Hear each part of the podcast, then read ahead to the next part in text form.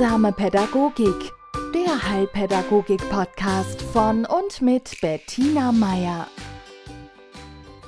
Herzlich willkommen zu einer neuen Folge von Heilsamer Pädagogik. Heute möchte ich mit einem Gedicht beginnen, das diese Woche von einer sehr lieben Freundin an mich geschickt wurde. Weißt du, was du bist? Du bist ein Wunder, du bist einmalig. Auf der ganzen Welt gibt es keinen zweiten Menschen, der genau so ist wie du. Und Millionen von Jahren sind vergangen, ohne dass es je einen Menschen gegeben hätte wie dich. Schau deinen Körper an. Welch ein Wunder. Von Pablo Casals. Und warum ich das mit Ihnen teile, liegt daran, dass ich natürlich, wie denke ich, 80 bis 90 Prozent aller Frauen so ein leichtes, äh, ja, wie soll ich sagen, Wegducken hatte bei Schau deinen Körper an, welch ein Wunder. Ja, und äh, das jetzt diesmal nicht, weil ich dachte, naja, so gut, wenn ich den anschaue, mhm, und so, sondern weil in den Wochen davor ich immer wieder Begegnungen hatte mit Menschen, jungen, alten, mittelalten, Menschen jeder Couleur und Nationalität, deren Körper versehrt war ja, hat man früher gesagt, so ein altes Wort, aber deren Körper durch Krankheit, durch die Folge von Krankheit anders aussah. Anders als, ja, was weiß ich, die gängige Norm oder einfach anders, weil ihm Gliedmaßen fehlten oder manche doppelt da waren oder dreifach oder vertauscht oder verdreht oder was auch immer. Ja, also wenn, wenn ich als Mensch, der jetzt nicht von einer Körperbehinderung betroffen ist, schon leicht zusammenzucke bei dem Satz, schau deinen Körper an, welch ein Wunder, so habe ich mich, wie ich dieses Gedicht gelesen habe, gefragt, weil ich wollte dieses Gedicht einer Mutter zeigen, ja? Einer Mutter, deren Kind von diversen Besonderheiten betroffen ist, der Körper dieses Kindes. Ja? Und ich habe dieses Kind, allein die Existenz dieses Kindes so als Wunder gewertet. Und ich bin mir sicher, seine Mutter tut es auch. Und darum wollte ich ihr so gern dieses Gedicht geben. Und dann diese letzten zwei Zeilen. Schau dir diesen Körper an. Was für ein Wunder. Deswegen habe ich mir Gedanken gemacht, ja? Aber nicht lange. Echt nicht lange, weil dass wir einen Körper haben, der es uns ermöglicht, hier zu leben. Das ist das Wunder.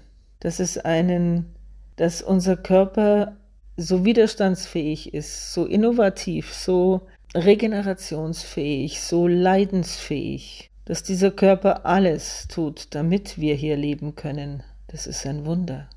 Ich habe ich hab eine Frau kennengelernt, die bei uns, also ich meine jetzt im Chiemgau und nicht nur da, mittlerweile glaube ich, ist sie ziemlich deutschlandweit unterwegs, Workshops gibt im Flamenco-Tanz, ja, für Frauen.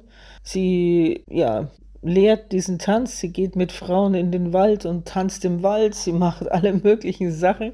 Sie sprüht vor Lebensfreude und sie hat Bühnenauftritte, sie hat Fernsehauftritte. Sie ist wirklich gut unterwegs und ich durfte sie kennenlernen. Die Kreativität und die Lebenslust und diese äh, Performances, die verdanken alle, die dies erleben durften und dürfen und sie selber auch, sie sagt es auch so, verdankt sie einer Krebserkrankung ja, eine Brustkrebserkrankung, bei der ihr dann diese Rückbesinnung auf ihre spanischen Wurzeln und auf ihr, auf, auf den Tanz und auf die Lebensfreude geholfen hat, die, diese Krankheit zu, zu, zu überleben und die Therapien vor allen Dingen zu überleben. Und diese Frau postete neulich auf ihren ja, auf ihrem Instagram-Kanal oder was WhatsApp, ich weiß es nicht mehr. Auf alle Fälle bekam ich ein Bild von ihr. Da stand sie in der stolzen Haltung einer spanischen Flamenco-Tänzerin und hatte so eine weiße Rüschenbluse an und die Haare, die langen schwarzen nach hinten gebunden und einen herrlichen Ausdruck im Gesicht. Und diese weiße Rüschenbluse bedeckte ihre, ja, ich glaube, die rechte Brust und war auf der linken Seite war diese Bluse offen. Und da, wo ihre linke Brust hätte sein können sollen, da war keine Brust. Ja? Ich habe auch ein Bild von ihr gesehen, da prangt an dieser Stelle ein herrliches goldenes Ornament. Und dieser Ausdruck von Stolz auf diesem Gesicht, in der Art und Weise, wie, die, wie sie diesen Körper präsentiert hat, es war einfach nur schön. Und es war, seht her, mein Körper, das Wunder.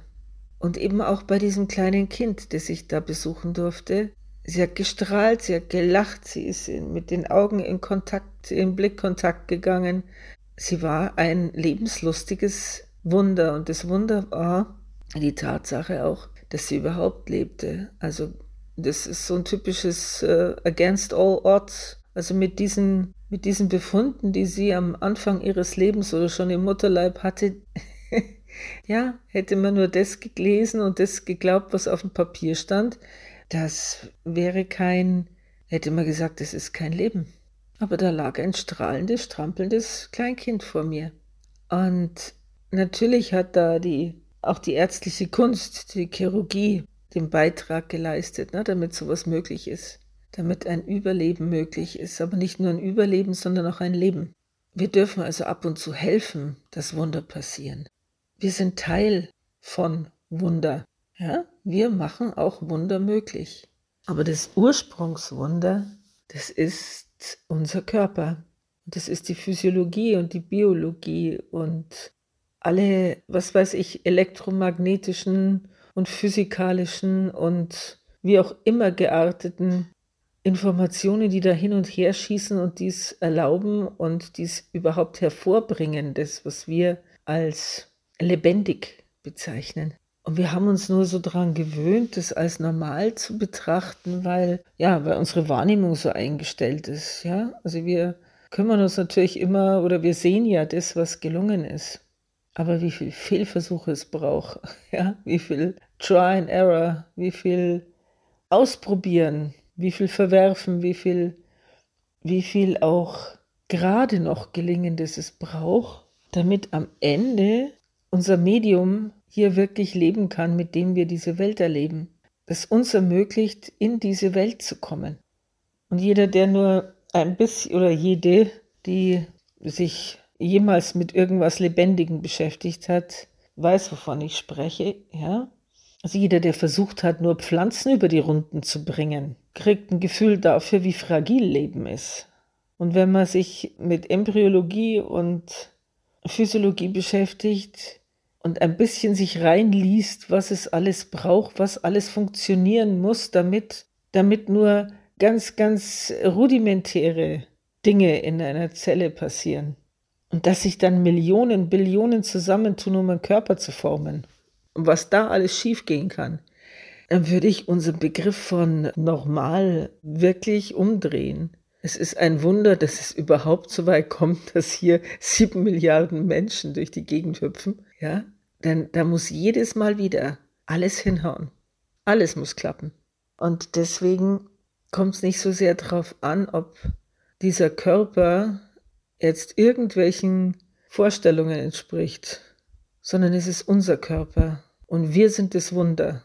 Und weil es uns gibt und weil wir das Wunder sind, ist unser Körper das auch weil wir sind nicht davon zu trennen. Es gibt uns nicht ohne. Ja? Wir sind das Wunder. Und das ist das Wichtige. In diesem Sinne, gutes Weiterwundern. Heilsame Pädagogik. Der Heilpädagogik-Podcast von und mit Bettina Meier.